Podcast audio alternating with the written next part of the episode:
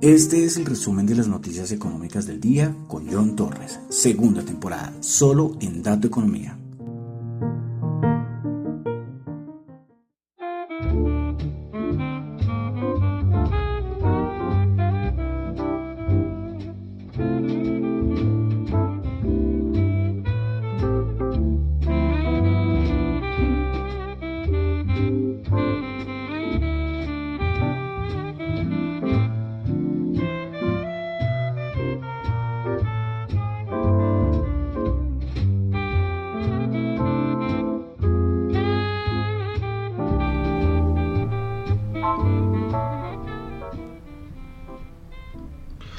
Muy buenas noches, tardes, noches. Siempre cuando hago a esta hora el programa, eh, no sé si decir buenas tardes o buenas noches. En otros lugares del mundo estos son tardes, pero aquí como anochece un poco más temprano, hay veces uno dice buenas noches. vamos a decir buenas tardes hoy, 6 y 32 de la tarde noche de hoy 31 de marzo del año 2022.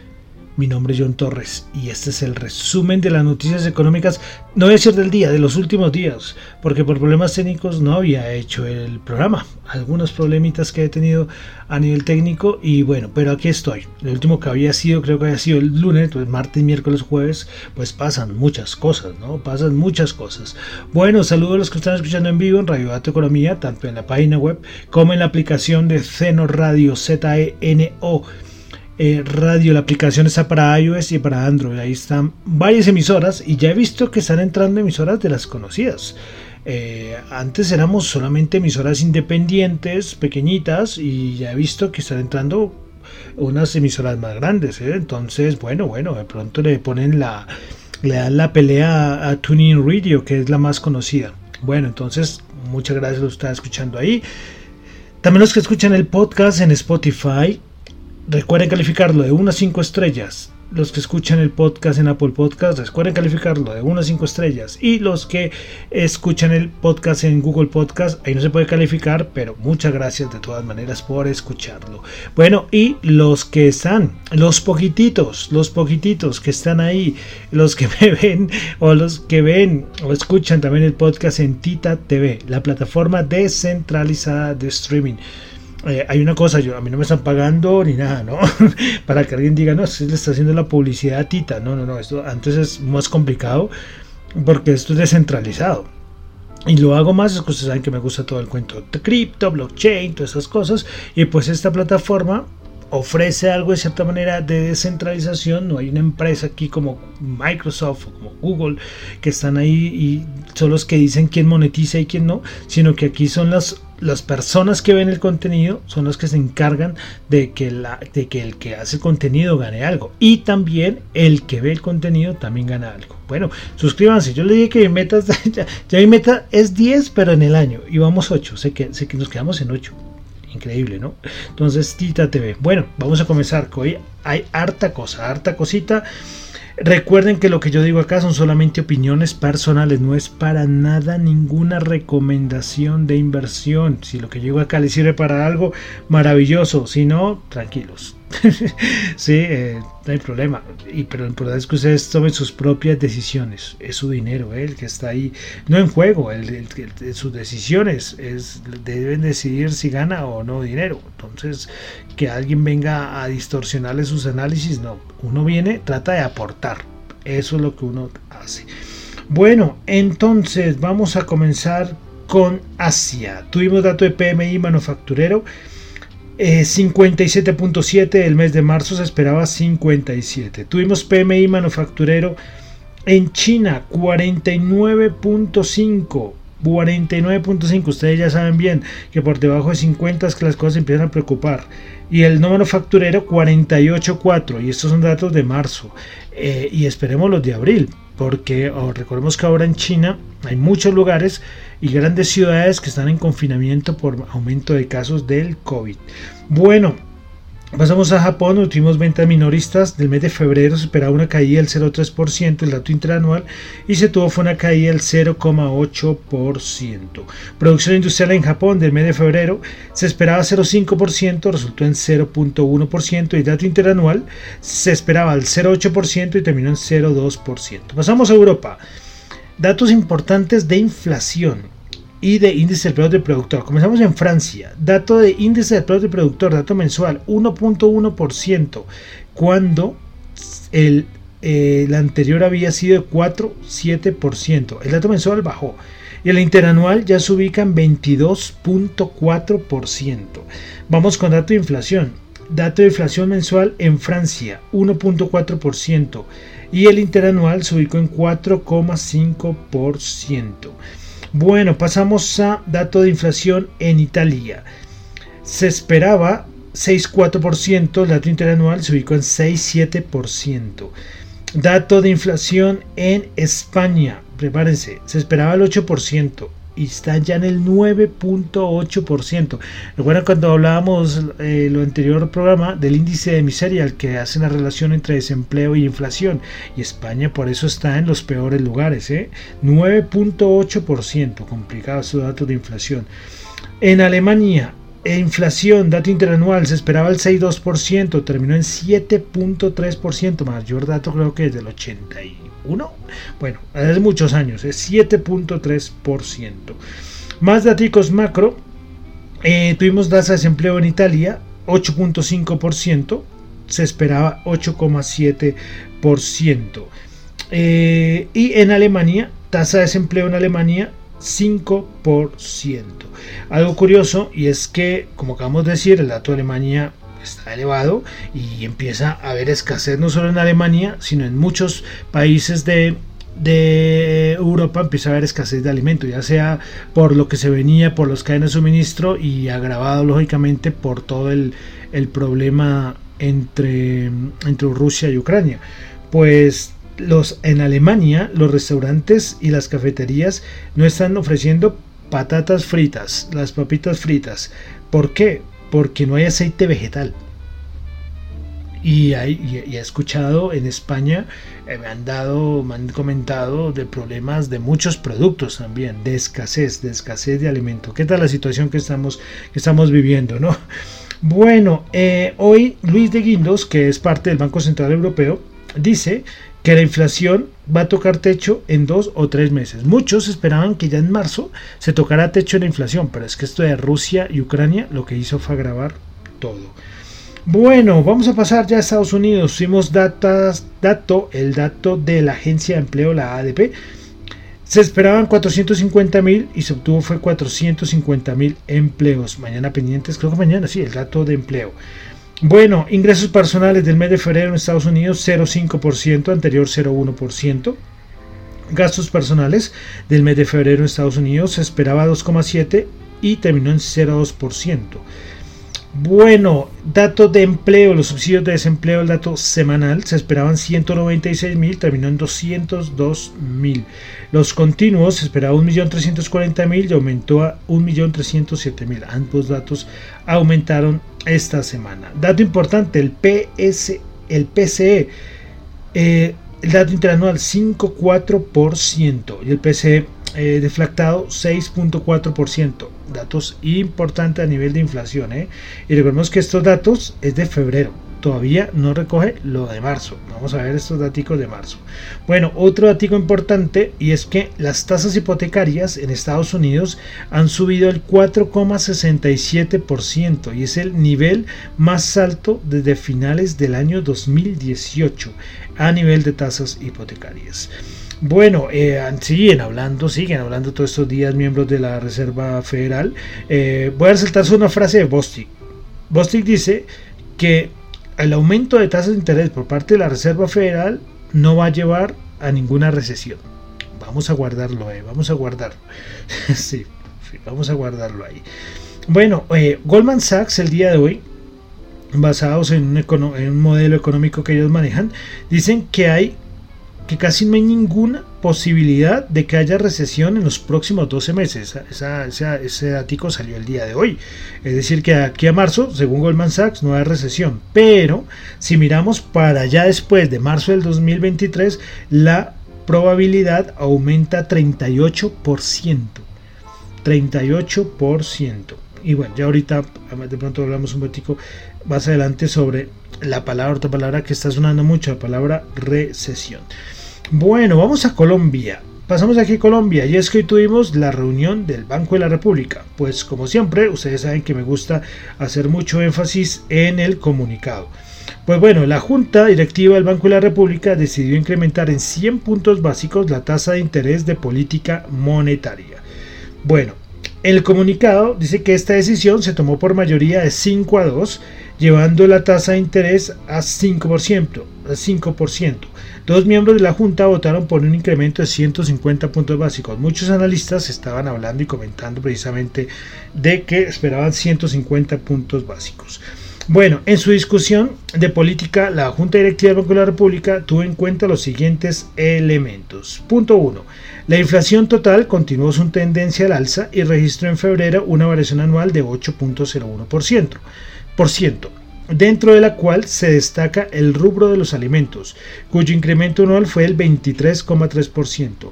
La inflación sin alimentos ni regulados aumentó de 2,49% en diciembre a 4,11% anual en febrero. Bueno, ahí lo que hace es como un análisis de lo que pasó con la inflación. Eh, bueno, segundo, la invasión de Rusia a Ucrania podría identificar las presiones alcistas sobre los precios internacionales de algunos bienes e insumos agrícolas la energía y el petróleo. En ese contexto, las diferentes medidas de expectativas de inflación han continuado en aumento. En el caso de los analistas económicos, la encuesta mensual del Banco de la República mostró que esperaban una inflación total del 6,4% para el 2022 y de 3,8% para 2023. Entonces, ahí revisión de, la, de esta encuesta que hace el Banco de la República a los analistas y viendo cómo ha sido la implicación de la Ucrania y Rusia. Tercer punto, los indicadores disponibles muestran un buen dinamismo de la actividad económica a inicios de año. El indicador de seguimiento de la economía para enero señaló un crecimiento anual de 7,8%. La encuesta mensual de la industria y comercio mostró que la actividad manufacturera presentó en enero un crecimiento anual de 15,1% y las ventas reales de comercio minorista se incrementaron en 20,9%. De otra parte, la tasa de desempleo bajó de 15,1% en febrero de 2021 a 12,9% en febrero de 2022. El equipo técnico revisó al alza su pronóstico de crecimiento para 2022 de 4,3% a 4,7%. Esto es una cosa importante del comunicado. La revisión al alza por parte del, del, equipo técnico del Banco de la República del crecimiento económico para 2022 de Colombia. Repito, de 4,3% a 4,7%. Lo anterior implica que los excesos de capacidad productiva continuarían reduciéndose a un ritmo más rápido de lo previsto. Y por último, con la decisión adoptada el día de hoy, la autoridad monetaria reitera su compromiso de un con el retorno gradual de la inflación a la meta de 3% anual, por lo cual seguirá tomando las decisiones necesarias. Bueno, entonces eso fue el comunicado, saben que siempre me gusta, me gusta, poco lo leen y los que los que no les gusta leerlo, pues acá acá lo leemos, ¿no? Acá lo leemos y lo escuchan entre todos. Bueno, aquí en Colombia también tuvimos hoy dato de desempleo. El dato de desempleo para el mes de febrero. Entonces, febrero de 2022, tasa de desempleo 12,9%. Lo comparan con el 15.5% de febrero del 2021. Entonces, bajo. Bueno, eh, población ocupada según la rama de actividad. Entonces, voy a decir solamente, yo creo, donde hubo mayor a ver, por variación. A ver, a ver si lo miramos. Bueno, es que acá comparan febrero 2022-2021. Entonces, donde, eh, donde hubo mayor aumento fue en el comercio y reparación de vehículos, 4.061. Eh, actividades artísticas, entretenimiento, 1869, industria manufacturera, 2334. Entonces, bueno, eh, le digo, no, bueno, aquí solamente nombré las actividades donde mayor, donde mayor cambio hubo a nivel de rama de actividad económica. Y finalmente, eh, bueno, finalmente, ya les digo así finalmente, listo. El dato de desempleo a nivel de ciudades. Las ciudades donde mayor desempleo se presentó fue en Quibdó 23,1, Tunja 17,5 y Valledupar 16,7. Bogotá estuvo con 14,2 y las tres de menor desempleo fueron Villavicencio 10,9, Bucaramanga 9,6 y Armenia 8,8. Y finalmente la población ocupada pero informal, donde hay mayor nivel de economía informal, es en Cincelejo 65,5, Cúcuta 65, Riohacha 63,7. Bogotá está con... ¿Dónde está Bogotá? Bogotá, ah, ya les digo está Bogotá, qué rato tan raro, porque las de menor fue Medellín 45, Manizales 39 y Bogotá 33,1. Mejoró este dato en Bogotá, pero bueno, entonces esto fue el dato de proporción de la población ocupada informal. Entonces este fue el dato que hoy nos dio el DANE respecto al dato de desempleo. Bueno, continuamos, ya pasamos a la parte de mercados, commodities, metales, criptos, aquí toda en esta sección. Eh, tuvimos hoy la OPEP, reunión de la OPEP. Pues bueno, la OPEP confirmó el aumento de suministro de petróleo de 432 mil barriles por día programado para el mes de mayo. Entonces, eh, nada, ninguna sorpresa, reunión también rapidita esta de la, de la OPEP. La OPEP de todas maneras dijo que se niega a desviarse de su plan a largo plazo de aumento graduales de la producción. Esto es importante ¿eh? porque hay muchos que decían que con todo lo que está pasando podía haber algún cambio, pero ellos dicen que tienen su estrategia, su plan y que no lo van a cambiar. Próxima reunión de la OPEP Plus será el 5 de mayo. Bueno, más noticias del petróleo y es que desde ayer se supo la liberación de reservas de petróleo por parte de Estados Unidos. Yo esto fue una cosa de que me equivoqué, yo acepto, me equivoqué totalmente. Yo pensé que no iba a haber más liberación porque es como liberado tantos y siguen liberando. Y al punto de que el presidente Biden dijo que esta liberación de reservas de petróleo es la mayor en la historia de los Estados Unidos. ¿Qué tal? La mayor. sí, ¿qué tal? ahí, ahí, lo dice todo. Yo, yo estaba súper equivocado. Bueno, eh eh, también respecto a todo ese sector energético petrolero de Estados Unidos, la Casa Blanca dijo que las sanciones a, Irán eh, todavía se mantienen y que lo del acuerdo nuclear todavía no se llega. ¿Cuánto llevamos esto? Llevamos más de un mes. Es, bueno, esto se ha hablado un montón de tiempo, pero ahorita que se supone que era más necesario, nada, no llegan a nada. Se, eh, se flexibilizó más la cosa con Venezuela por parte de Estados Unidos que lo mismo relación con Irán. Eh, también Estados Unidos dijo que durante los próximos seis meses liberará entonces un millón de barriles por día, que es lo que le estaba comentando, de la liberación de, petróleo. Y eso no es lo que quería contar. Bueno, sí, era importante saber cuánto iban a, a liberar, pero eh, ah, bueno, y lo otro que es importante es que, bueno, van a liberar un montón de, petróleo, pero ellos tienen que después volver a comprar. Y precisamente en Estados Unidos dijo que van a reponer la reserva de petróleo cuando los precios bajen. Es muy criticado porque, porque esto es una medida que la vez pasada, pues sí hizo bajar el precio a corto plazo, pero mediano plazo, vamos a ver si el precio sigue bajando. Me quedan algunas algunas dudas, ¿no? Sí, eh, sí, ahí estará, estaremos ahí pendientes. Recordemos ya, hoy es marzo 31, a ver cómo sigue el precio del petróleo. Bueno, también estará muy condicionado con lo que pasa entre Rusia y Ucrania. Bueno, eh, continuamos con todo ese sector energético y petrolero eh, que ha dado mucho que hablar por todo lo del conflicto. Empezamos ya a hablar de Rusia y es que el presidente Putin dice dice que, a ver un momento, que listo, que sigue insistiendo en que tienen que pagarle en, en, en rublos. Entonces, dice eh, desde Rusia, el presidente Putin, eso lo dijo Putin, eh, dijo que los contratos de gas, si no van a pagar en rublos, en rublos, los contratos se paran. Entonces, colocándole hay una presión muy, muy fuerte a Europa. Que ya Europa está, mejor dicho, Alemania principalmente está buscando a ver qué opciones, ¿no? Pero, pero ahí está, paguen rublos o si no, no paguen rublos.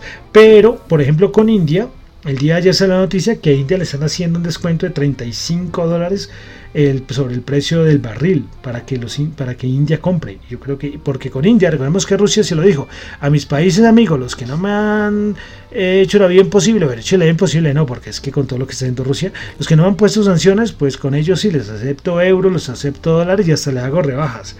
Eh, a nivel de petróleo y pero con los que no son amigos a nivel de petróleo y gas sí a ver a pagar en rublos bueno, entonces como ven, muchas noticias a nivel de gas, petróleo, energía, bueno. Y de una vez entonces continuamos a, ya que estamos ahí, continuamos a Rusia-Ucrania. Eh, si yo hubiera hecho el programa el martes, yo tendría que haber dicho no, que habían, se supone que estaban reunidos en Turquía, que habían buenas señales, que ya había un optimismo, que porque podía llegarse a acuerdos y todo esto, y que, y que unas partes del ejército ruso se estaba estaba saliendo de Kiev. Bueno, eso fue el día martes. Pero entre ayer y hoy empezaron a decir, no, los rusos no es que se están saliendo. Eh, lo que están es abandonando ciertas zonas para reagruparse y para mejorar los ataques. Eso es lo que está pasando. Entonces, eh, no, no, no hay ningún... No hay ninguna nada, o sea, lo que si los rusos de verdad uno les tiene que creer poquito. El presidente Zalinsky de Ucrania lo dijo, las conversaciones con Rusia continúan, pero por el momento son solo palabras, solo palabras, nada concreto. Mañana, mañana parece que continúan las reuniones entre Rusia y Ucrania. Bueno, eh, ya entramos, bueno, una cosita antes de entrar ya a la parte de mercados y es que GameStop pues va a buscar la aprobación para la su split. Está muy de moda, ya Tesla lo hizo y eso van a volver a, van a volver, no, van a pedir a la SEC eh, pues hacer la, el split de acciones Game Stop. Bueno, ahora sí, mercado, mercado, mercados. Eh, hoy era un día importante y esa es la razón que yo quería hacer el programa hoy. Era porque hoy fue 31 de marzo y hoy era día de, de rebalanceo. Hoy era rebalanceo mensual y trimestral. Pero el problema es que el rebalanceo, ya muchos decían, es que los últimos días, la semana pasada, se había subido mucho. Entonces este rebalanceo a nivel de renta variable, pues todo lo que lo podíamos haber esperado inicio de mes, pues salió al revés. ¿Por qué? Porque lo que hizo fue eh, compra de renta fija y venta de renta variable. Y eso fue lo que se vio el día de hoy. Veremos a ver mañana, ya empieza otro mes o otro trimestre, veremos a ver cómo se inicia. Cosa importante es que sucedió antier y también sucedió hoy. Fue eh, este spread que hay entre el spread que hay entre la curva de, curva de eh, la tasa de 10 no la, tasa no la curva del bono la rentabilidad del bono a 10 años y el de 2 ya que habíamos hablado de planeamiento de curva la inversión de curva eso lo hemos tocado muchas veces y pues que se invirtió desde el 2019 eh, no, se, no se invertían las curvas. ayer volvió a subir un poquito y hoy volvió a caer y bueno, hoy trató de volver a estar bien eh, porque hubo compra de, renta fija. Como decía, esto de los rebalanceos, pero es una cosa importante. Eh, entonces, ¿qué, va a pasar? ¿Qué es lo que se viene? ¿Qué es lo que se viene? Eh, abril. Abril es un mes que históricamente ha sido muy bueno para el SP500. Yo les comentaba, no me acuerdo, la semana pasada, algo que hay unos movimientos de los fondos de pensiones de Estados Unidos y que de cierta manera tienen que volverse más bien compradores. Pero bueno, ¿qué ha pasado en los últimos 16 eh, años? De, en abril, desde el año 2006 al 2021. Si les cuento, en 2006 el SP500 en abril terminó en verde. 2007 bueno, no voy a decir en verde, voy a decir cuánto subió. En 2006 subió 1,2%, 2007 subió 4,3%, 2008 subió el 4,8%, 2009 subió el 9,4%, 2010 subió el 1,5%, 2011 subió el 2,8%, 2013 subió el 1,8%, 2014 subió el 0,6%, 2015 subió el 0,9%, 2016 subió el 0,3%, 2017 subió el 0,9%. 2018 subió el 0,3, 2020 subió el 12,7 y 2021 5,2%. Y el 2012, que no lo mencioné, bajó el 0,7%. 15 de 16 de los últimos 16 años del mes de abril ha sido buenísimo para el SP500. esto es un mes que es muy positivo para el, para el SP500. Veremos a ver qué pasa en este abril con un año un poco atípico, ¿no? Con guerras, con inflación elevada, con aumento de tasas. Eh, miraremos, pero como les digo, entonces por lo menos históricamente abril es un año, y lo, digo con datos, que ha sido muy bueno. Eh, y una cosita respecto al trimestre que se acaba, eh, miremos qué pasó con los índices. El Dow Jones perdió en este trimestre 4,6%. El SP 500 perdió un 4,3% y el Nasdaq 100 cayó el 9,1%. No fue muy bueno, eh, no fue en un muy buen trimestre para, el, para los índices de Estados Unidos. Veremos a ver este siguiente trimestre. Entonces, a ver, a ver qué va a pasar. Esto siempre será incógnita porque ya todo el mundo tiene sorprendido a ver qué va a pasar. Eh, respecto a respecto a dos cositas, dos cositas antes de entrar a los, a los índices. La primera, eh, los cuantitativos están diciendo que, que hay que tener mucho cuidado, que puede venirse otra bajada importante. Pero ellos no lo ven a corto plazo, ellos ya no ven a corto plazo una, bajada importante. ¿Por qué? Porque es que hay un momento en el que el mercado ya empieza a ver y hablar de recesión. Recuerden que les estamos hablando ahorita de, este estudio de Goldman Sachs, que ellos no ven recesión próximamente, bueno, porque esta inversión de curvas es muy grave porque es que siempre lleva una recesión, no se sabe si en, en 10 meses, en 12 meses, pero entonces ¿Qué es lo que se ve? Que el mercado puede estar más bien tranquilo los próximos meses a corto plazo, pero va a llegar un momento que va, va a descontar la recesión. Y cuando descuente la recesión, ahí sí va a venir una caída importante. Eso es lo, lo que se puede ver. Eso es lo que, lo que se puede ver. Eh, y además es que se sabe que es que la única forma de que un banco central pueda hacerle algo, corregir la inflación, es con aumento de tasas. Hay varias medidas eh, políticas y todo esto, pero no, lo único que sirve es la, medida de tasas. Y hay una cosa que yo digo, y es una cosa más personal, una cosa más global, es que va a ser importante que que cuando los vamos a ver cuando la, inflación no va a durar para siempre cuando se corrija y se controle eh, que todos los países, la mayoría van a salir de esta crisis inflacionaria, el problema es que algunos se van a quedar rezagados. Y eso va a ser muy importante porque ahorita hablamos de inflación en España, en Francia, Alemania, Estados Unidos, en todo lado. Eh, y aquí en Colombia, en todo lado, en todo lado estamos hablando, pero lo importante va a ser qué países van a quedarse rezagados y pueden quedarse eh, estancados en inflación. Y ahí sí, la inflación tendría variables internas de cada país que harían que la situación se agravara. Entonces va a ser va a ser interesante, pero esto estoy hablando de un mediano largo plazo. En este momento la inflación está desatada en gran parte del mundo, ¿no? Pero esto es más como una reflexión ahí como personal.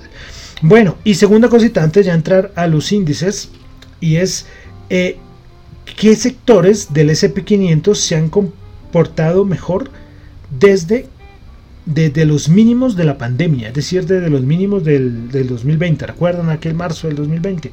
Bueno, los tres sectores que a mejor se han comportado, primero el sector de la energía.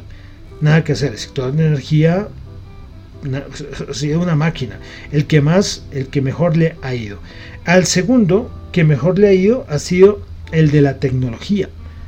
El sector Information Technology, lo colocan acá, ha sido el segundo mejor. Y el tercero, el de materiales. ¿Y cuáles han sido los tres peores sectores del SP500 que les ha ido peor desde los mínimos de la pandemia? Entonces tenemos eh, servicio de comunicación, primer lugar. Segundo lugar, los utilities. Y en tercer lugar, que el peor, ha sido eh, bueno, relacionado con el consumo, son bienes de consumo, vamos a colocarlo así. Entonces quería traerles lo que ha pasado, porque el otro día tenía que presentarles, pero se los presento hoy, los sectores del SP500 que mejor les ha ido y que peor les ha ido. La energía, número uno. Bueno, a ver, listo. Entonces ya con esto entonces terminamos haciendo un análisis rápido de lo, todo lo que ha pasado. ¿eh? A ver. Bueno, continuamos entonces ya a, los índices de Estados Unidos. Entonces, último día del mes de marzo, el Dow Jones bajó 550 puntos, bajó el 1,5%, 34.678 puntos. Entonces, principales ganadores en el Dow Jones, a ver si lo encuentro. Siempre tiene que esperarme, qué vergüenza con ustedes y creo que no lo voy a tener. sí, tanta, tanta cosa y no lo tengo, no lo tengo. Bueno, pero les tengo los perdedores. qué, qué vergüenza con ustedes. Los, los ganadores los tengo, tengo los perdedores. El Walgreens Boots bajó el 5,6%, Intel bajó el 3,7% y JP Morgan bajó el 3%. Qué desastre, ¿no? Con el Dow Jones. Los ganadores, no los tengo. Bueno, continuamos con el SP500. El SP500 bajó 72 puntos, bajó el 1,5%, 4.530 puntos. Principales ganadoras en el SP500 tuvimos a Carnival Corp subiendo el 3,1%, Norwegian Cruise subiendo el 3,1% y Royal Caribbean subiendo el 2,8%. Principales perdedoras en el CP500 tuvimos a AMD bajando el 8,2%, PVH bajando el 7,3% y HP Inc. bajando el 6,5%. Vamos ahora con el Nasdaq. El Nasdaq el día de hoy, el Nasdaq, el Nasdaq, el Nasdaq el Nasdaq bajó 221 puntos, bajó el 1,5%, 14.220 puntos. Principales ganadoras del día de hoy en el Nasdaq. Splunk subiendo el 6,5%, Intuit subiendo el 9%, perdón, perdón, perdón, Splunk subiendo el 4,5%, Intuit subiendo el 1,9% y Seagen subiendo el 1,7%. Principales perdedoras del día en el Nasdaq, principales perdedoras del día en el Nasdaq, tuvimos a Pinduoduo bajando el 8,3%, AMD bajando el 8,2% y Baidu bajando el 8%. Bueno, bolsa de valores. Ah, no, esperen un segundito. No nos podemos ir sin el, sin el VIX porque toca hacer la, la, revisión sin el VIX y sin la rentabilidad del bono a 10 años. Son dos variables que hay que tenerlas en pantalla y estar mirándolas. Bueno, personalmente yo los yo los yo las miro y las reviso cada rato, ¿no? Entonces las tengo en mi análisis. Y bueno, entonces hoy el día de hoy el VIX subió 6,3%, volvió a ubicarse por encima de 20, 20,56.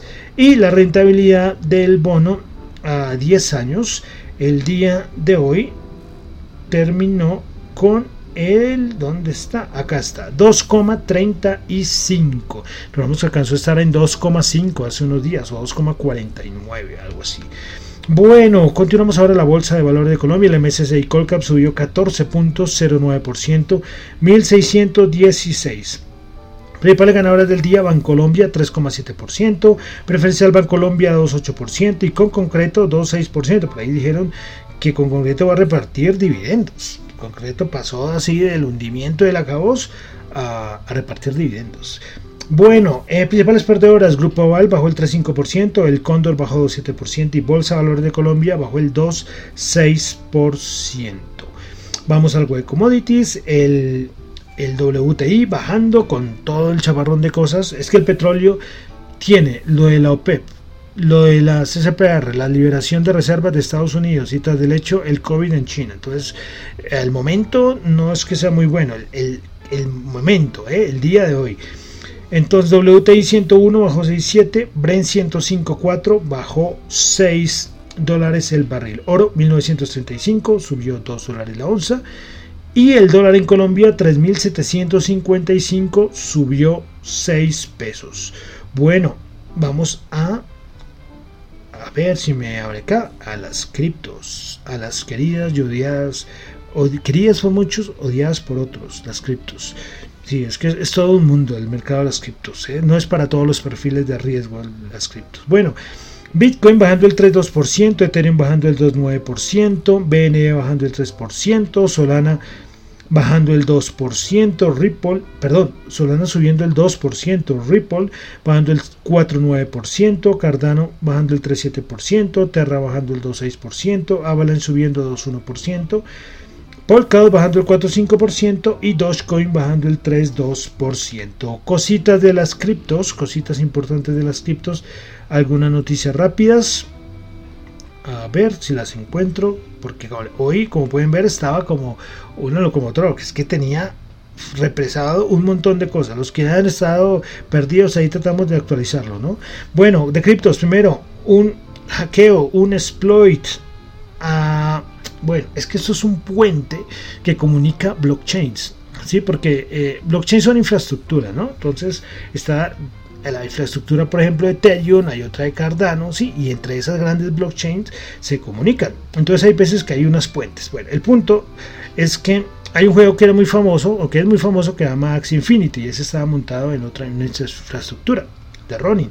Pues bueno, hubo un puente ahí, una cosa, y, y hubo un exploit de 600 millones de dólares. Este ha sido el robo más grande de la historia de las criptos al día de hoy. 600 millones. ¿Listo? Bueno, y lo otro es lo que se está debatiendo en Europa. Y es que eh, quieren la, eh, los legisladores de la Unión Europea, no sé qué pasó, la votación creo que era hoy, porque quieren es controlar, controlar la transferencia de criptos entre billeteras que se pueden que se pueden rastrear y billeteras que no se pueden rastrear. Entonces, esto es un debate y bueno, no sé de verdad qué pasó, a ver si tengo la noticia, porque creo que era hoy las votaciones, a ver qué pasaría con, con esto que de la Unión Europea. Pero bueno, ahí tomando medidas, ¿no? Reglamentar, regular. Y lo tercero es que el director, hay, una cripto que yo la nombré hasta ahorita, que es de las principales, se llama Ripple, pues el director de Ripple quiere bifurcar Bitcoin con ayuda de Greenpeace. Voy a ver si el día de mañana o mañana o pasado o el, uno de los siguientes voy a explicar qué significa bifurcación porque decirles así nomás todos van a quedar un poco, de perdido, un poco perdidos pero cuando explique eh, el diccionario cripto eh, eh, retomamos esta, este, esta noticia del director de Ripple que quiere bifurcar Bitcoin bueno y listo termino por el día de hoy el resumen de las noticias económicas de los últimos tres días. Me tocó correr, el larguísimo, yo creo que más de uno lo colocará en velocidad 1.5 esto, porque, porque esto se hizo muy largo. Entonces ya no, ya no voy a decir más cosas, me voy a despedir. Recuerden que lo que yo digo acá son solamente opiniones personales, no es para nada ninguna recomendación de inversión. Mi nombre es John Torres. Me encuentran en Twitter en la cuenta arroba John en la cuenta arroba datoeconomía y la emisora radiodatoeconomía arroba gmail.com. Bueno, y recordemos que estamos en nuestro recorrido, se me trabó la lengua, en nuestro recorrido musical 1922-2022, 100 años, 100 canciones y llegamos al año 1936. Esta canción ganó el Oscar, la mejor canción eh, de nueve bandas sonoras. Saben que las, el Oscar eh, una cosa es la banda sonora y otra es la canción de la película. Y pues esta ganó en aquel 1936. The Way You Look Tonight. Eh, de, bueno, acá el compositor no lo tengo, porque vamos a dar una versión de Frank Sinatra. Si me perdonarán por el por no tener aquí el, el compositor. Pero bueno, ya entonces despedimos con Frank Sinatra. The Way You Look Tonight del año 1936. Muchísimas gracias.